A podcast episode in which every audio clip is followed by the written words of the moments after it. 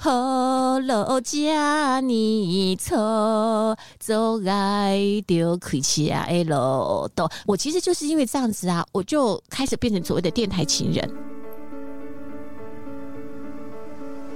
这里是职业女超人，Super Woman，Super Power，梦想无极限，大胆往前冲。职业女超人 Super Woman Super Power 的梦想无极限，大胆往前冲！我是节目主持人方糖，我非常开心，也非常兴奋哦！我这次难得邀请到金钟广播一姐哦，大咖来了，张倩华，她是目前迈开大陆的 Studio 创办人，然后在这个西门町附近有一个呃 Podcast 的录音间，透过跟她访谈这样的一个机会，把她过去三十多年来资深的广播主持的精华全部都给她挖出来。谢谢茜华姐给我这个机会哦。最近因为 Podcast 节目实在太红，太多人来找她咨询了，所以我在想说，透过这一节专访，就是跟茜华姐请教，让他们来教我们，呃，有没有在未来呢？从她广播经验当中，现在又呃回到这个 Podcast 的时代，有没有机会让我们这些 Podcast 的小白，怎么样去发展这个 Podcast 的节目？然后有没有机会在 Podcast 当中找到一些创意或爆红的一些 idea？所以我这一集真的很想有太多太多想要问千华姐的一些心法了。欢迎千华姐，Hello，大家好。哎、欸，你这样讲，我还要不要卖课程啊？没有，不用卖了啦，全部都、啊、没有。我跟你讲，都听完了。我一对我一定很佛心的，真的，我都没差别的，无差别。你根本就不用开课，因为每次来找千华姐，她一聊就两三个小时，全部都。教我们了，毫无保留了。我想说，嗯，你确定你要赚钱吗？啊、对，确这样子我就没有收费啊，我都在那边当朋友的。所以你看，今天这一集我也是特别赶快请教他，我就说我公器私用嘛，嗯、反正一边聊天都要跟你聊了，干脆录下来就变节目了。是是是，赶快来分享一下您的过去在这个广播资深一姐，在我这不挖坑自己跳牢，大概做了 三十几年有啦。我跟你讲，今天早上啊，还有一个媒体同业朋友哦，就是大电台的媒体朋友。他跟我说：“怎么办？我已经有倦怠感了耶！”我说：“哈，你有倦怠感？我每天都还觉得很 happy 耶！我觉得访问人是一个非常有趣的事情哎，真的做主持这个行业哦，不管是现在的 Podcast 或者是早期的广播来说，你一定要充满的热情啊！对，我就是一直很有热情的，然后我对于所有的每一位受访者都要保持好奇心，嗯嗯，好奇心很重要。嗯，所以姐，你可以跟我们分享你那时候怎么进广播界的？哦，我哪被公套低哦？我们今天有三十个小时可以分三十集，是不是？对呀、啊，你这个哎、欸，我跟你讲授课的话，应该要讲很久哎。我觉得每个人哈会有一些，就是我常常讲说要认识自己啦，嗯、就是很多的你想要做 Podcast 的人也是一样的哦，要认识自己啊。呃，我说穿了就是说，我觉得有一些是 DNA。有些当然其实是后天，嗯，我从小其实非常爱说话，我妈妈都觉得我很吵这样子。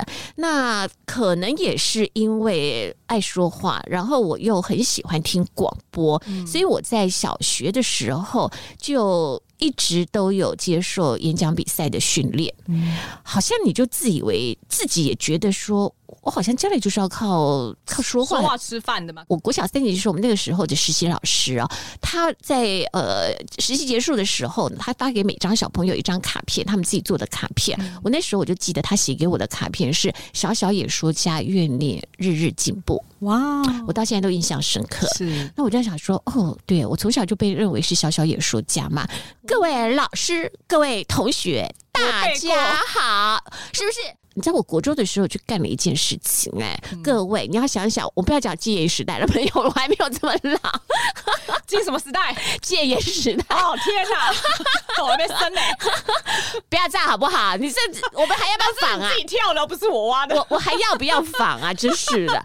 我到了国中时期的时候，在那个时候还没有所谓的媒体开放，媒体开放是民国八十二年的广播元年，那个时候才开始有所谓的一百多家的媒体嘛，可在以前的时候，媒体大概只有三十几家。我那个时候呢，就三十几家的年代的时候，嗯，你知道我自己要国二吧，我好大的胆子哎、欸，毛遂自荐行哎，去某某电台说我要来应征儿童节目主持人。但是你那时候才国中哎、欸，国二。然后你是因为很喜欢听那个电台节目，你才没有毛遂自荐嘛？也不是，我有我喜欢电台。其实我可我从小真的是听广播电台的，但是那个时候广播电台也没有太多，大概就是那些家这样子啊。然后呢，我就觉得我这样听着听着广播电台，我就想有一天我一定要在黑盒子里面说话。以前我们都讲的是黑盒子嘛，我就说我一定要在黑盒子里面说话。我就心想说，哎，那为什么有所谓的儿童节目主持人呢？别人可以，我应该也可以吧？我就好大的胆子，我就自己写啊，写心机到。电台哦，对，跟你讲为什么会有这样类型的节目？我告诉你，这类型的节目其实为了要做金钟奖比赛的，就是不是有所谓设立金钟奖嘛？你刚刚不是介绍我是那个吗？所以其中有一块，他有对他有一个类儿童节目类的，对，所以他其实是为了要去比赛的时候会设定这样子的类型的啊。好，那我那个时候就心想说，那别家的电台为什么有儿童节目主持人？那这个电台为什么不可以有？哎，我告诉你，我这策略多聪明吧？不是，人家没有，你还硬自己毛遂自荐说我要当，因为我心想人家已经有。我跟你讲了，那个电台就是哦，那个我说那个原来有的就是我前东家警广啦，警广那时候有一个所谓的《平平与安安》这个节目非常红，这样子。我心想说，我小时候那时候就认为说，为什么警广可以有？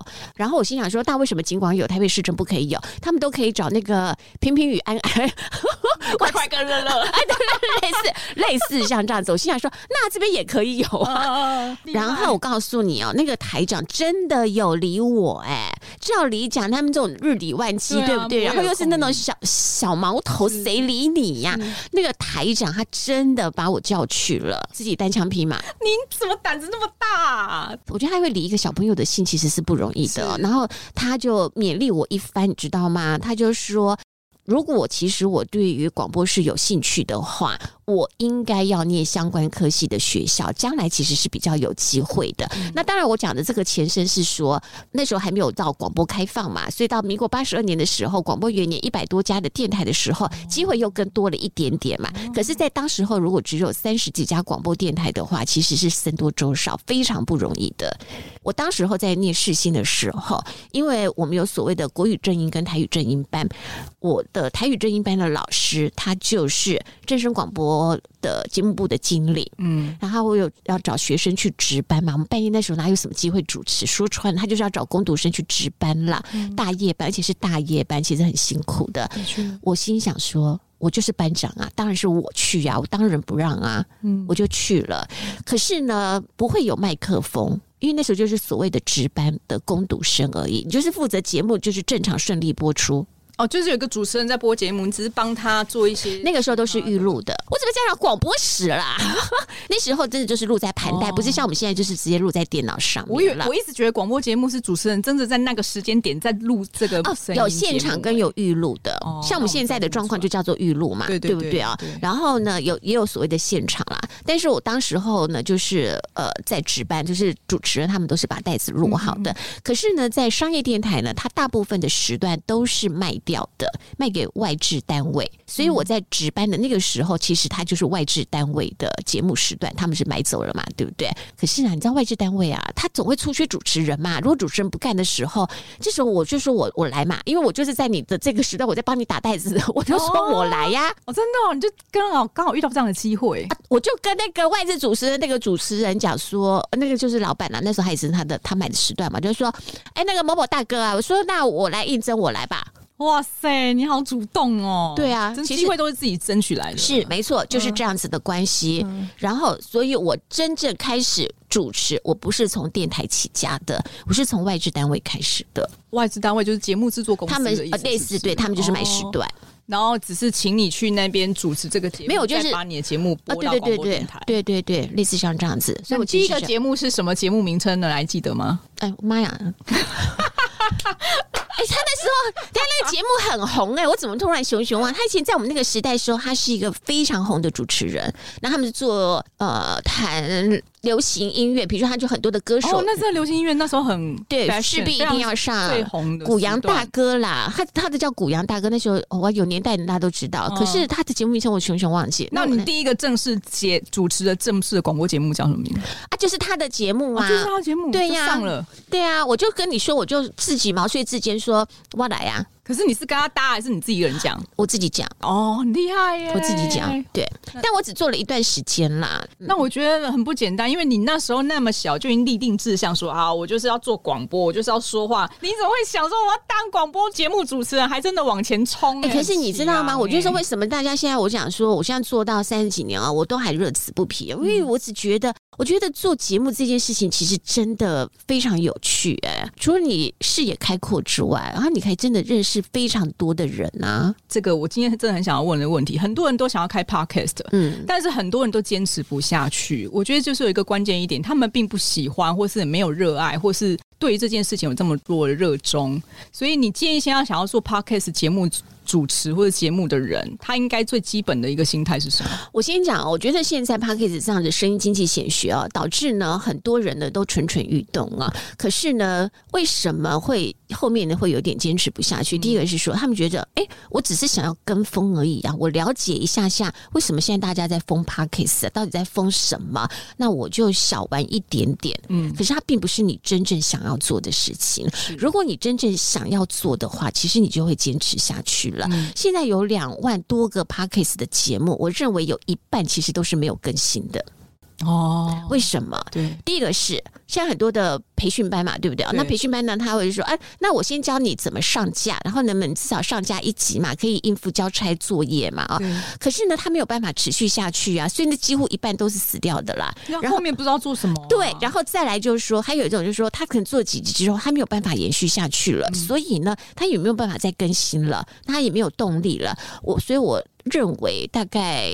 要筛选掉一半以下，其实它都是不太会再复活了。他只是挂在那边。坚持这件事情，我现在也在这个过渡期当中哦。我一直觉得你要做嘛，如果没有做到一百集，你就不要想说这个节目会不会成功。所以有没有一个基本的数据，或是让你过去凭那么多的经验，看那么多那么多的节目，我到底要坚持到什么程度，才算是这个节目是真的有起来呢？我先讲啊，我觉得到坚持到最后的时候，首先呢，主题会决定你会不会坚持的下去。嗯，那怎么定主题？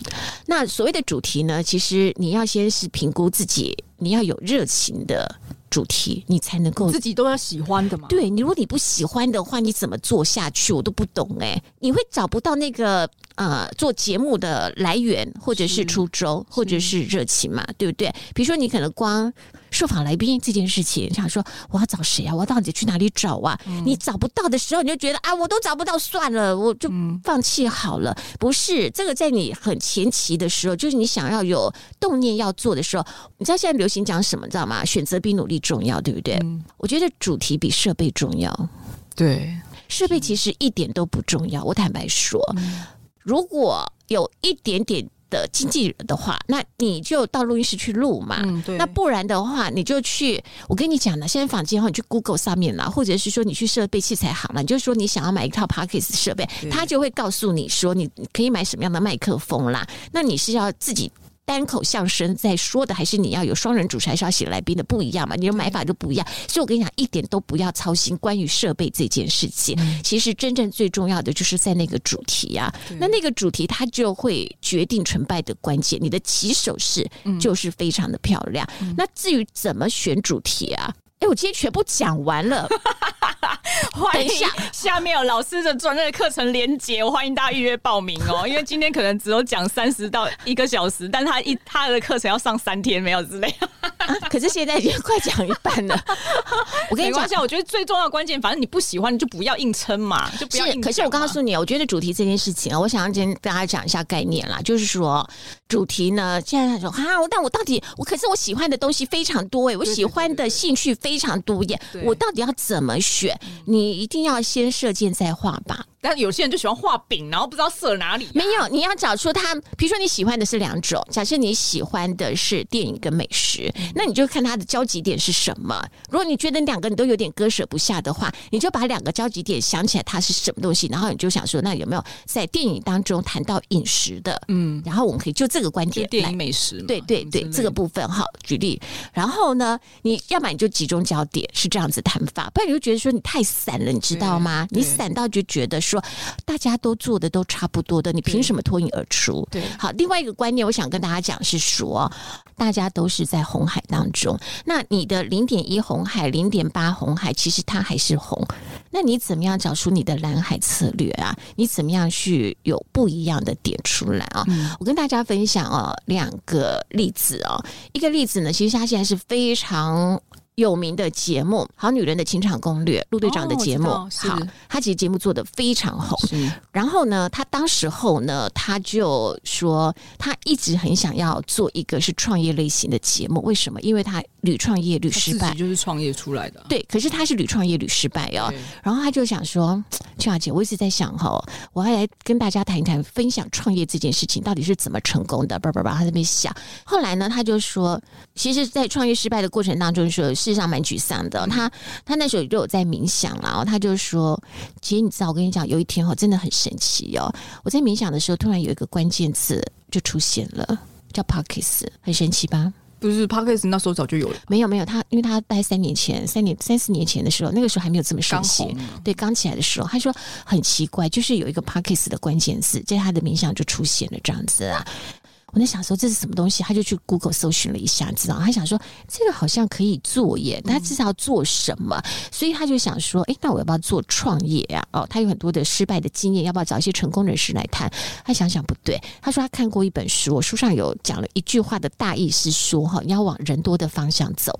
我我现在要跟你讲两个完全截然不同的例子啊、哦。Uh. 好，他的就是说，他想往人多的方向走嘛。他想说，人多的方向，对，人多的方向是什么呢？他就回想到说，他其实呢，有偶尔在。兼职啦，就是无聊，他就说他就有办了所谓的快速约会这样子的活动，哦、所以他还想说好，那他就以这个作为班底根基，因为他就就会有基本的听众群，嗯、就是他参加的那些的会员群嘛，对不对？哈，所以他就想说好，那他就要做女人的市场，所以他成功了嘛，对不对？他走的这条路是成功的嘛，而且他其实现在做的非常红啊，他节目已经累积到一万六千人次下载哟。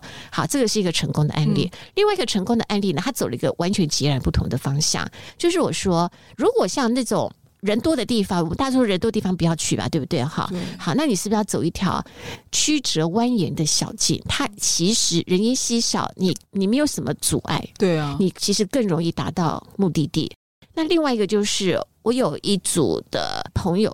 他们是做情欲类型的节目，情欲类型，色色的那一种。啊，对了，对了，对了，你要这样讲也可以 讲情欲，嗯，情欲太文文绉绉了。没有，可是你不晓得，我跟你讲啊，在广播来讲，其实广播是没有办法做情欲类型的，对不对？难吧？不是，不是，有点难，是完全不行这样子哦。他他会有一些的 NCC 啊，什么什么这些都关键字嘛，对不对？哈，以前的以前的对对对对对。可是可是现在 Podcast 你知道吗？随便你讲啊，天马行空啊，就是荤素不忌呀。所以呢。我跟你讲，讲同志类的，讲情欲类，他们这些关键词好多，就这边就出来了，知道吗？哈、嗯，好，那这两个女生呢，她们当时候呢是做情欲类型，当然有一点是有一点背景，是她有一个是情欲作家了啊。是我那时候就跟他们讲说，说其实你就做这一块吧，然后做这一块，我告诉你哦，他们其实在第四集播出的时候就已经达到第六名了，哦，后来已经攻顶了。他就在这个市场，没，做啊、没有，其实有，还是有人做，是有人。他的竞争性，我坦白说，我觉得这是竞争性不太多。你怎么样在这个领域当中，你又把它做的又更独特一点的话，你就更容易突出。所以你刚才讲，我们要做 p a r k e t 第二个重点就是要选竞争性少的吗的领域？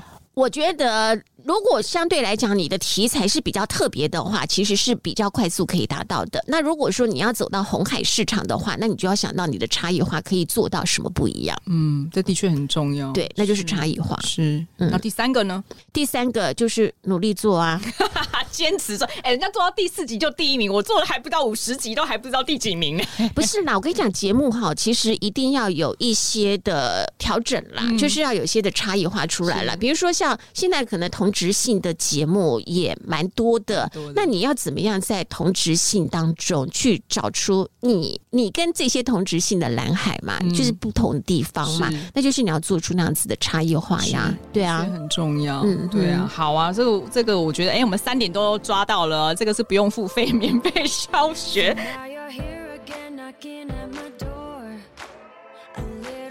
在这里，我有个计划要分享给大家。如果你是一位专业的职场女性，无论你是医生、护士、律师、瑜伽老师、中医师，甚至是女性创业者，只要你有一技之长和专业能力，就能在网络上发挥你的个人品牌影响力。但要如何让人在网络上可以搜寻到你呢？如果你的名字连在 Google 上都找不到，那你要如何让更多人知道你是谁？你有什么专业能力呢？想知道怎么做吗？立即跟我预约一对一的免费咨询服务，我会帮你解答所有的问题哦。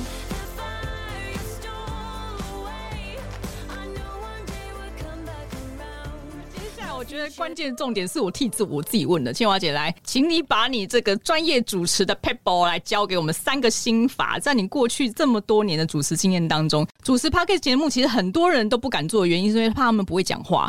然后第二个，他们如果要呃就是去访谈来宾的时候，也不晓得要怎么采访。所以就您的经验，主持这件事情呢，其实最重要的有哪三个关键技巧可以传授给我们这个撇步吗？你你要用这个一二三的话哈，我其实不太想讲这么多。的一二三啦，因为它其实不是一二三的概念啦。那你可以用你的二四六 告诉我们啦，随便你，就是你讲得出来，我们要学得到，这比较关键哦。首先呢，我觉得在主持这件事情上来说，我本来也没有这么的教条式，这么的刻板了。嗯、因为像上次很多人都问我说要不要写访纲这件事情，嗯、我一直说不用哎、欸。嗯对我来说，我其实不是说我自己不做功课，而是我不提供访纲给我的来宾的。是为什么？因为我认为说，所有会问的都是你自己的故事，或是你自己的作品。那请问我为什么要写访纲给你啊？嗯嗯。可是不代表我没有做功课，我一定有做功课。是只是来宾哦，你要知道随时接受主持人的勇于发问的各种的挑战，而不是说他已经知识化写好之后，然后呢，你就可能说哦，我知道你要。问什么？然后我大概心头有数。不是，我也跟主持人讲说，不用这么的刻板化，嗯、因为在问问题的时候啊，呃，现在没有 ChatGPT，其实它也可以帮你拟出很多的问题了。哈好，那我说，那你在问问题的时候，其实你的目的性是相同的，你其实还是一样要问到这些，但是你可不可以把它包装一下？嗯、我觉得问题包装很重要。那问题包装的方式呢？比如说，你可以用故事，可以用情境，可以用金句，可以用案例。可以用很多的方式去把它包装起来，再问你这个问题，而不是直接啊、呃，就是单刀直入说，哎，请问一下，那这个薪水哦，面试的软体工程师薪水要怎么算呢、啊？什么类似啊？我觉得那种东西都问的太直接了，他就很没有主持的技巧的部分。所谓主持技巧是把这一句话包装成什么样子，让人家觉得很自然吗？啊，比如说可能就是哦，因为前阵子刚好就是那个职涯类节目第一名的节目嘛，然后他他是自己已经做到第一名之后，他又来找我了，他就问了我很多的问题嘛，他就说我已经问到没有灵魂了姐，我也不知道怎么办。对啊，这个工作工作多久？什么工作？薪水多少？就这基本问题，就差不多。你可以先有你自己的例子啊，比如说就是说讲现在的趋势嘛，比如说现在的呃薪资这么低，好，那如果像现在的薪资这么低的话，那一般的工程师他要再去转职，要谈薪水的部分的话，他应该要什么样的条件，或者是他具备要什么样的潜能的时候，他是有可能可以帮到自己加到薪的。嗯，所以说你的问法，你可以不要这么单刀直入说，哎，那请问一下，那个像一般上的薪水是多少？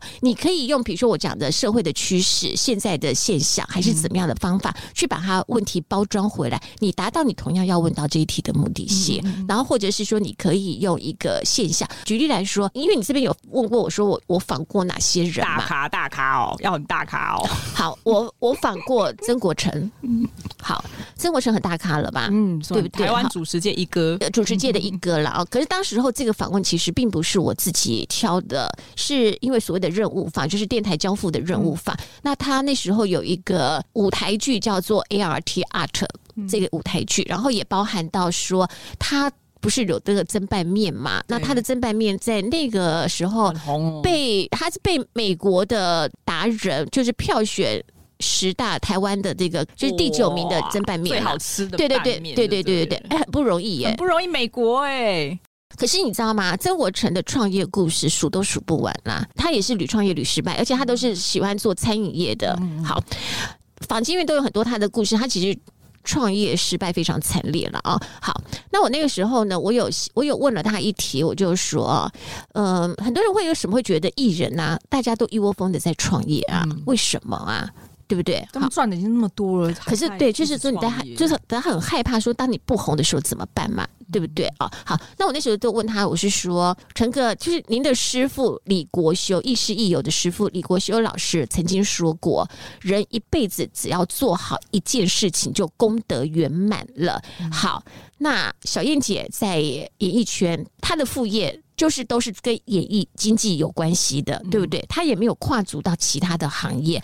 那陈哥，为什么你一直在做副业的经营，一直在跨其他的不同的领域的部分？好，我是用他的老师李国修老师这句话来套他，是对，他就会印象深刻，很有深度。对对对，好，那他就会去讲他的故事嘛。好，那他为什么？就我就讨论说，那为什么呢？以前都创业失败，其实你都没有亲力亲为嘛，你就是出资嘛，几乎都是出。出资而已嘛，你完全都不懂嘛。很多明星都这样。是是是，可是他说他那次的时候，他就觉得说没有，他开始去挑那个酱料啊、面啊、选面啊怎么样，他就说他就开始亲力亲为嘛，所以他后来成功了嘛。哈，那我就有谈到说，还有在行销上学来说有四批嘛啊，然后我又谈到饥饿行销嘛啊，然后有谈到他后面的作品之类的，我还给他一个封号叫做“泡面二点零之父”，你帮他取的，对对对，说这什么名称啊？没有没有，我跟你讲，我跟你说，他我那时候要访。他之前的时候啊，他就有先问我说：“你吃过拌面了吗？”嗯、我说没有。我说：“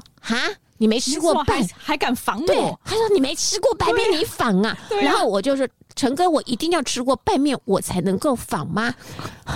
难道我要住过地堡，我难我才能够访问到住在地堡里面小 S 吗？啊不是 类似这样子嘛，对不对？哈，就他的逻辑很好玩，你知道吗？好，好了，后来反正就是我把这个任务访就是完成之后吧，啊，出去，因为他是呃任务法，所以长官都会来这个接送接送他啦。那他要上车之前啊，他就又转过来问我说：“你那个题目谁拟的？”嗯，他以为是。人家帮你写好了，对，人家操刀的，你知道吗？然后我就比了一个整个我啊，他就比一个大拇指赞，是，你知道吗？然后就就大笑，就扬长而去，知道吗？扬长而去。对对对，我跟你说，对我来说，我当时候就觉得，反正我就是那个完成任务就好了，我就回家。我看我就真的回家了。回到家之后不久呢。我的电话就响起了，他的助理就打电话来了，就是说张小姐，那个我是陈哥的助理。我说怎么了？他说陈哥说要送拌面给你，你住哪里？马上到。我说真的是我还是电台？因为我也想说这是电台的嘛。对对对。陈哥说送你，然后而且因为我住西门町，我跟你讲真的，他的助理。马上就送到了，嗯、送到我家楼下给我哎、你知道对我来讲哈，受到陈哥这样子的 鼓励、荣耀、荣耀，肯定只对你哦，对对。然后我就在想说，他一定印象非常深刻。你知道曾国成啊，不好意思哦，他是什么咖呀？大咖，他大咖，他自己的主持多赞呐、啊！对，然后他居然会。觉得，哎、他就遇到了一个很用功的，哎、而且访完就离开了嘛，也没什么关系，我没事就没事。重点是你真的没写访纲吗？我一直以为那种明星啊、偶像啊什么之类，maybe 可能是，maybe 可能会有，但是我就说，我就是不写给人家的这样子。那时候人家就介绍说说，哎、欸，这个时间要访你的，他就看一下说，哦，你访啊，就哦哦，对对，我访这样子。我不是说他避逆于我这样子，不是这样子意思，而是说他可能想说，哦哦，你访哦，可是我想说，没关系，我只要访到让你印象深刻就可以了。嗯嗯嗯。其实这个这个例子非常非常的多。我要讲的意思是说，不提供访纲这件事情呢，不是代表你不做功课，而是我不想让你被访纲的题目给受限住。嗯、我不会说按照的访纲是逐条的去问，嗯、因为这样子的话，他就会有点心理准备，就觉得说，哦，那我就是要照题目，照照你讲的嘛，哈，没有。其实你应该要怎么问法？是你从他的回答当中延伸下去问，嗯。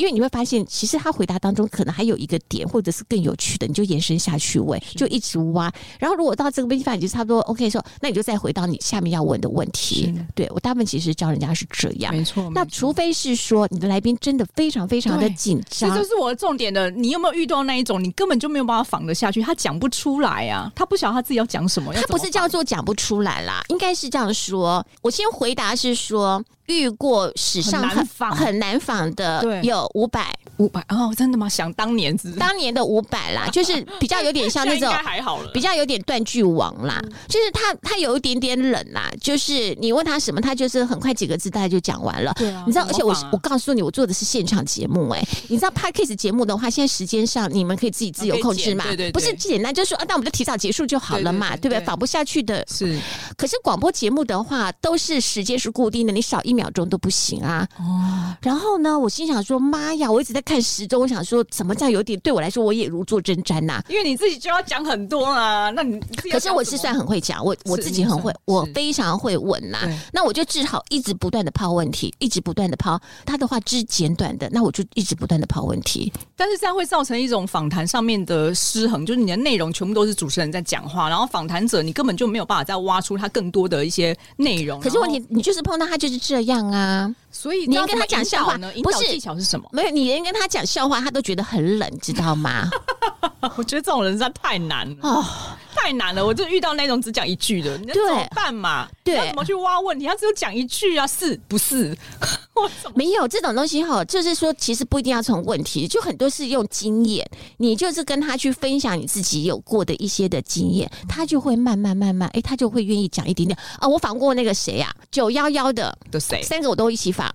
可是我跟你讲，当时候来的时候是春风就比较冷，春风很慢熟的哦。对啦，有些人不熟，他不不对说什么。然后呢，都是另外两个在回答哦。然后春风他就在那边了，就。但我是预录是比较没有关系，但时间还是固定的嘛，哈、嗯。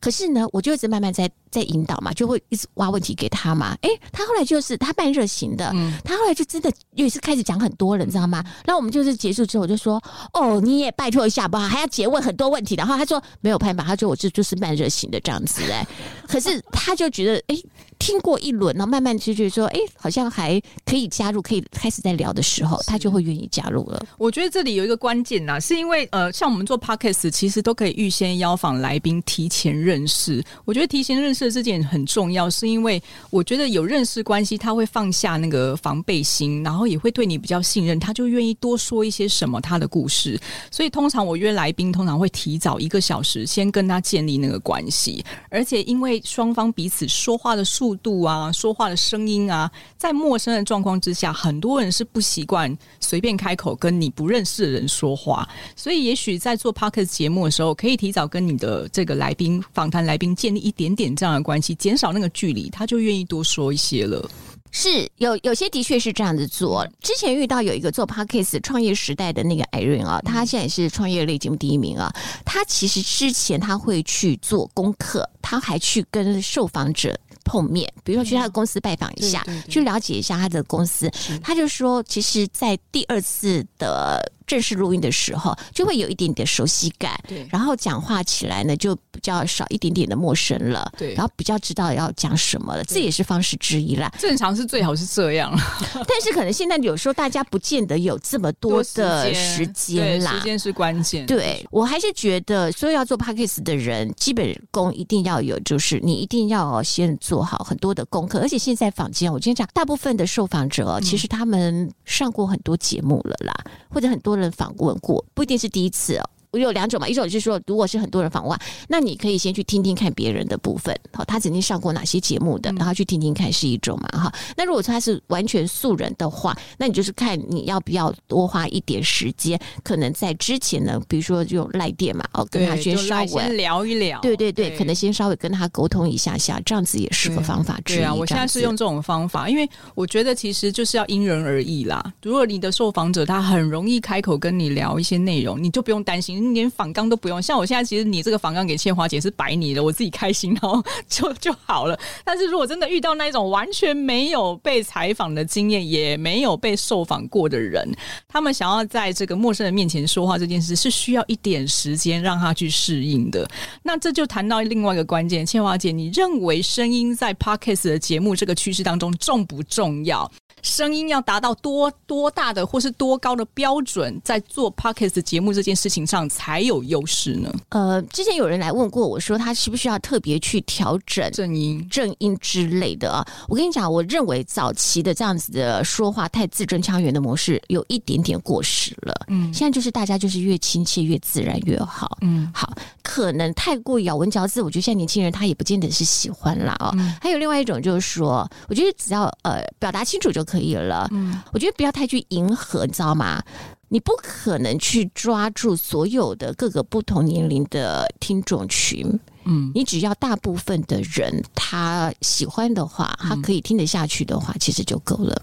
对啊，我觉得这也是 Podcast 的优势之一啊。因为如果你做 YouTube，你可能要在意影像啊、形象啊，或者是整个画面的设计。可是 Podcast 其实蛮自由，就是如果你能够表达的清楚，你说的话其实也没有什么，就是字正不腔圆又怎样。然后现在很多很红的节目，全部都在骂三字经，也是可以的啊。对啦，就不需要说声音好不好听这件事情，而是你的个人风格跟。我觉得个人的特质很重要啦。然后那个特质的部分，就是说，其实他要跟你自己的本人很接近，你不用去塑造一个他跟你很不像的特质，嗯，那一点用都没有。嗯、我我分享一小段，就是说，我我其实个人的风格，嗯，这件事情怎么塑造，我不知道我。我我没有特别，我我没有特别塑造，我其实我就是一个很自然的人啊。嗯、然后我坦白说，我自己都用四个字形容我自己了，我是亦庄亦谐啦。就是你要叫我谈一个很正经八百的东西的时候，我可以谈；可是你要叫我有一点这种很幽默、很搞笑的那种，我也可以。就是我觉得我两种风格我都可以驾驭啊。是可是这样子的。这样子的我在当时候那个年代的广播来讲的时候，其实是很辛苦的。嗯，然后说都就是很标准那种第他第一个就是标准的框架，他再就是说他可能必须要更字正腔。哎，我都觉得我的国语很好了耶。对，他可能要求更多了，他更要字正腔圆这样子啊。然后你就是讲话就是不能像我语速这么快的。然后就是那那欢迎收听午夜情深，没有，我也许我不是在说你哈，就是每个每个 style 有的播音的方式啦。啊。我的风格在当时候我们的电台来说是 非常非常独特的啦，就是也非常特别。然后我那主管就有点受不了的那种，知道吗？他们就会觉得说，我们怎么电台就老搞了一个这个的超级不受控的那一种，就对，对对，有而且我的声音是比较清亮型的，是非常清亮型，而且我很爱笑，然后笑得很大声。然后还有主管就会跟我讲说。你要不要笑小声一点啊？我说，你知道我怎么回吗？我也不是硬催硬挤，你知道，我就很直接的就回说，我如果笑小声一点，那就遮遮掩掩的笑，那就不是我了耶。嗯，好，就装笑，对，就整 装笑哎，对，都、是安内啦，哈好。然后我就很忠于做我自己的部分，可是反而是呢，听众他就是很喜欢你的自然，那这个自然的东西呢，别人是模仿不来的。我知道后来有一些人在模仿，可是我告诉你哦，我觉得创意这件东西是大家是模仿不来的，因为你们永远不知道我在干嘛。嗯，我觉得是个非常搞笑的人，而且我的搞笑是，第一个我其实，在当时来讲，我是国台语双声带，可是我的台语不是很标准的那种台语，但是我很愿意讲的那种，就是会。哎，那个时候在讲台语其实不是太多，你知道吗？在节目当中讲台语的不是太多哈。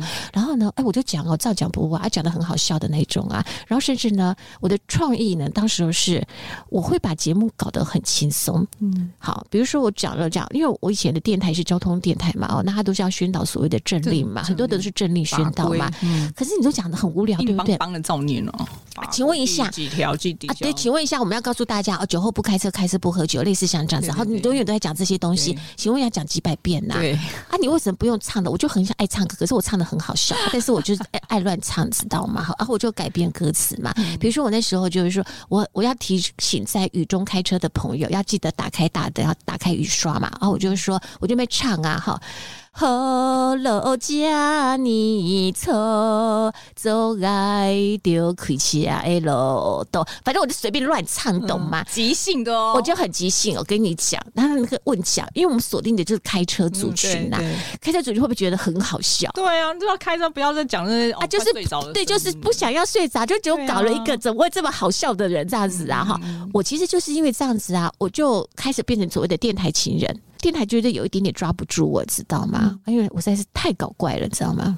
所以，我们大部分很多人，我们都早期就是就是自己想办法去弄个工作室。那我当时候呢，为什么会突然变成是录音室呢？嗯、就是我本我就有一个工作室啊，你本来就有在开这个工作室，自己在做在录就对了啦。然后后来就是有人就跟我说：“其实你知道现在 Podcast 很红嘛？那还有很多人要找录音室啊。那你既然都有工作室的话，那你就把其他的时间就拿出来出租啊。嗯”我想说：“哦，也不错嘛，好，嗯、想想好，我就干了这件事情啊。嗯、可是一，一一开始做的时候就疫情大爆发，我们整个万华地区疫情大爆发嘛，嗯、就没办法做。疫情前你就开了，我我我疫情我刚好差不多就是疫情前，我一月份十二月一月份装潢好，就一开就然后一开一开就一一开就万华不哦万华就惨了这样子，就封城，对对对，就封了这样子啊，所以就还蛮惨烈的啊，嗯、然后。后来，我现在比较多的是口碑行销啦。嗯，我其实也没有也没有什么投放广告。我觉得口碑行销这件事情，就是说，当如果有客人来过之后，他会觉得这个地方，我说穿了，我不是要拍照打卡的地方，因为拍照打卡那个人家装潢漂亮，都是用你的那个租金换来的。嗯，我坦白说，可是这个是一个什么样的地方？这个是。我是一个很佛心的姐姐，嗯，我很愿意倾囊相授，所以我就说，我觉得我在这边认识了一群年轻朋友，他们反而是我的青春路，知道吗？那我就会很鼓励他们说要热情继续做下去。我当然也有遇到很多半途而废的了啊，但是现在很多的在这边的，我都会很鼓励他们。然后还有就是在找来宾这件事情。其实会有一点点的辛苦，有时候是你的你你的认识的人脉不够多的话哦，那你可能会在同温层嘛，那我就会告诉他们说，你不能一直都在同温层，你你的朋友会邀请完，那你要怎么样去扩展呢？你要想办法去。邀请别人，刚开始一定会被拒绝，嗯、但是没关系。是姐姐有时候也被拒绝啊，我到现在我有可能被拒绝啊，所以你就不断的去努力邀请嘛，怕什么呢？你觉得现在 p a r k 的节目的类型有哪几种可能是未来你觉得可能会有机会继续发展的潜力股？我觉得关于你所谓的单播，就是他自己单口相声嘛，对不对？好，或者是说双口，或者是现在有多口嘛，三人以上是多口的嘛啊，我我不是觉得在。几个人主持的问题耶，其实还是在有没有料的问题耶。嗯、他如果单口的，他自己可以讲的很有趣的话，其实也 OK 呀、啊。嗯、主要让人家能够听下去，他内容才是王道。就是你谈的东西是有没有料的。嗯、但是如果你一个人在那边闲扯淡的话，嗯、一个人的闲扯淡，其实基本上你能扯多久啦？我觉得这也是有点难。对，你自己一个人要创造什么价值是有内容的。然后你，你除非你听，你除非你本来就是一个知识型的人，或者是分享型的人，哦、那你就有很多这样子的干货东西是可以这样子分享的。所以单口还是比较适合知识型的，比较适合知识型的人。对，那我觉得还是主题。不会像，如果假设某一个历史系的老师，我觉得他很会讲他的历史的故事的话，那也很厉害。哎，那就很厉害啊！他这个东西，他就可以把他自己一个人他讲的非常好啊。这个东西就 OK 呀、啊。对，那。个这个，如果你要变成是双人的话，除非另外一个来跟他搭的话，或者是说他的受访来宾也是对这一块是很有料可以讲的，那就可以延续呀、啊。所以我都觉得还是看你的主题是适合怎么样的发展。如果从一开始你要节目要上架的时候，就是你的节目策划开始在想这件事情的时候，其实不太能够是这么多种的耶。我觉得其实上架大概就是已经底定了，你自己适不适合是单口，还是你觉得单口不一定，单口是你。你自己完成一个节目不找来宾的那种是单口，另外就是说你自己是单一主持人，还是你觉得你要有双搭档的部分，对不对？哦、那如果你觉得像你自己有在媒体工作过，主持这件事情对你来讲其实一点都不难的话，那其实你自己一个人就够了。有些人他不行，有些人他要找双搭档。那大家就评估说，究竟是我一个人要主持，还是我要找双搭档的部分？嗯，如果你口才辩解，你还是很会，你还很会说话的话，其实你一个人就够了。这样子，你一个人来访问你的来宾，因为如果你人太多的话，你要知道你的搭档他。能不能够接到你的球啊？对，对不对？默契，他又有默契，是啊。那如果没有的话，其实这样会很惨，很干，很干。还有就是说，哈，如果你觉得你自己口条不是很好，或者是你比较有一点点反应稍微慢一点点的话，那你可能要找一个古灵精怪的，嗯，节目才会比较热络一点。对对对，难道你要把它做成很温馨感性的节目吗？还是要看你节目的调性，温文儒雅，对对，那你就从头听到尾快睡着。对对对，所以你要去评估一下，是说你到底你这个节目的 tone 调，因为在写企划书的时候，基本上大概都已经要先设定好你的第一个是主题是什么类型嘛？那这个主题类型的时候，你觉得你自己要一个人，还是你要找双人搭档的部分？然后你节目的 tone 调，你要把它定位成是你要比较轻松式，还是你要比较感性式的，还是你要什么样的方式？这个其实在做企划书的时候，应该就要想的差不多了。嗯、没错，所以接下来其实我们也是特别在期待倩华姐可以在。今年吧，应该有机会把她的专业的 Podcast 的节目主持啊，或者节目企划的课程可以开出来。现在目前我在定二月十八号，没有，你知道我一直很想要干一件事情是什么啊？就是说我发现现在乱象太多了。所谓的乱象是说，很多人他其实他自己做了 Podcast 的一小段时间之后，他就觉得，哎，他可以来讲。我我想要讲的一个东西是说，如果当老师是没有创意的时候，你怎么能够期待说你教的学生是有创意的呢？好，你知道现在坊间课程都是讲说，哦，我告诉你教你怎么选麦克风，我给你介绍麦克风，麦克风呢有动圈式的，有电容式的呢，应该要怎么选？然后叭叭叭叭叭，我告诉你怎么上架，我告诉你你们花钱根本不需要上这样子的课程，因为 Google 上面都有，他会告诉你怎么上架的流程，对不对？重点不是在这个地方，对，重点不是，重点是。那个你要怎么样去企划这件事情？内容才是王道嘛！我就强调说，内容才是王道嘛。可是呢，两天的课程十二小时，你光讲麦克风，你就又要占掉一堂课了。你光讲录音室，你要占掉一堂课。请问你到底还有什么东西可以讲？我就不知道哎、欸。嗯、好，坊间有人在讲节目的企划的时候，会担心说。糟糕了，我怎么生出我的节目企划呀？嗯，我怎么生出来呀？会很担心，对不对啊？没写过啊。对对对，有时候你们真的不用去想太多，你不要去被这些东西给框住了，知道吗？所有要不要访都是在你自己的认定，对不对？你觉得这个受访者他跟你的主题有相关，你想访你就访，有故事性，有那个点，你觉得能访就访。如果说他就算有有故事性，可是呢，比如说我举例来说，你要谈的是艺术类的东西，你想要谈的是九宫格里头的某一个叫做电影的部分。好了，好，那所有艺术类都可以谈嘛，对不对？好，那艺术电影也是嘛啊、哦。那请问一下，你喜欢的是李安导演的风格，可是呢，可能对于蔡明亮导演的，你会觉得他比较更艺术了一点点嘛哈。可能蔡明亮导演的话，你就会觉得你会有一点点的犹豫。不见得这么想要仿的话，那就是我说的，你就是想仿李安，你不见得想要仿蔡明亮。就算他已经符合在你的九宫格里头的设计里头嘛，你还是不见得会想仿嘛。所以我才说不用这么烧脑，你就是存乎你自己，你想仿，你觉得有可谈的、可听性的，你就访。就这样子，我觉得大家对这件事是有焦虑感的，因为他没有东西确认，他没有看见，他就不相信自己可以做到。对，然后就觉得说，哦，那我放心了，我这样子我可以演示六十四集、一百二十八集、两百五十六集，最好可以做到这么久了。我觉得在做梦啊，就是你还没下去，你就觉得哦，这个一百多集都没有问题。对，而且那个六六十四集的时候就觉得啊，我这样一年应该够，我可以撑一年。最好是啊，有梦最美，好不好？对，对，对，希望愿意跟你相随，你还是要去执行啦。对，总要约到那六十四个人吧。对对，所以我的意思是说，大家不要这么焦虑，而且真的就是开始做，对，你才会知道要怎么样去边做边修正。坦白说，不会一开始就一百分的啦。是，对，因为我有很多后来来问我的，他们都已经做到第一名的时候，他还愿意不断的修正。我觉得态度才会决定你的高度。对，然后我就觉得他们现在好棒哦，他们都已经第一名。坦白说，第一名他其实没差别啊，一堆人都想要上啊。他要不要修正其实不重要了，知道吗？可是他作为主持人，他觉得没有，我就是还要再优化，我要不断的优化。他就一直问啊，我就一直问，我就这样子，孩子我最愿意教，我就教你，我就跟你说啊，对啊，对，好，做 Podcast 这件事情，现在是给大家一个自由发挥的管道啦，然后让你有机会去用你的声音去表达出你想陈述的故事，但最重要的是，真的是要找到你的热情所在。你没有热情，你绝对坚持不下去，因为这是需要时间的。你不要想一夜爆红，也不要想你拍个影片就会受到大家广大的欢迎。做任何事情都需要经营的。所以，也许现在想要进入 Podcast，想要从 Podcast 这边获得什么成就的人，也要有一个心理准备了。你没有时间跟精力投入下去的话，嗯，那你就当做来玩就好了。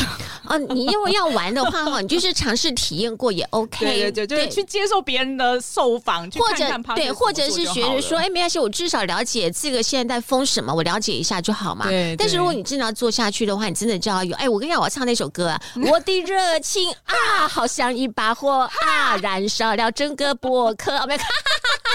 真的，谢谢，真的谢谢千华姐哦！我们第一次在那个节目里头还可以开开心唱歌，然后至少这一集哎、欸，真的是要剪成上下集了，真的是我舍不得剪掉太多的内容。哎、欸，你这一集这个价至少价价值两千哎三千块的课程，啊、没有开玩笑，不止啊，不止。我们真的期待千华姐接下来的课程，下面在我们节目下方的资讯连结，那个报名链接就在下面，立即预约。我还是要做一下工商广告，谢谢千华姐，谢谢。我们期待下一集再来采访她。如果你也想说说你在职场上的各种神奇经历，或是你有令人惊叹不已的人生冒险故事，职业女超人邀请您来与我们一起分享。欢迎踊跃报名，接受我们的采访，陪我们喝杯咖啡聊一聊哦。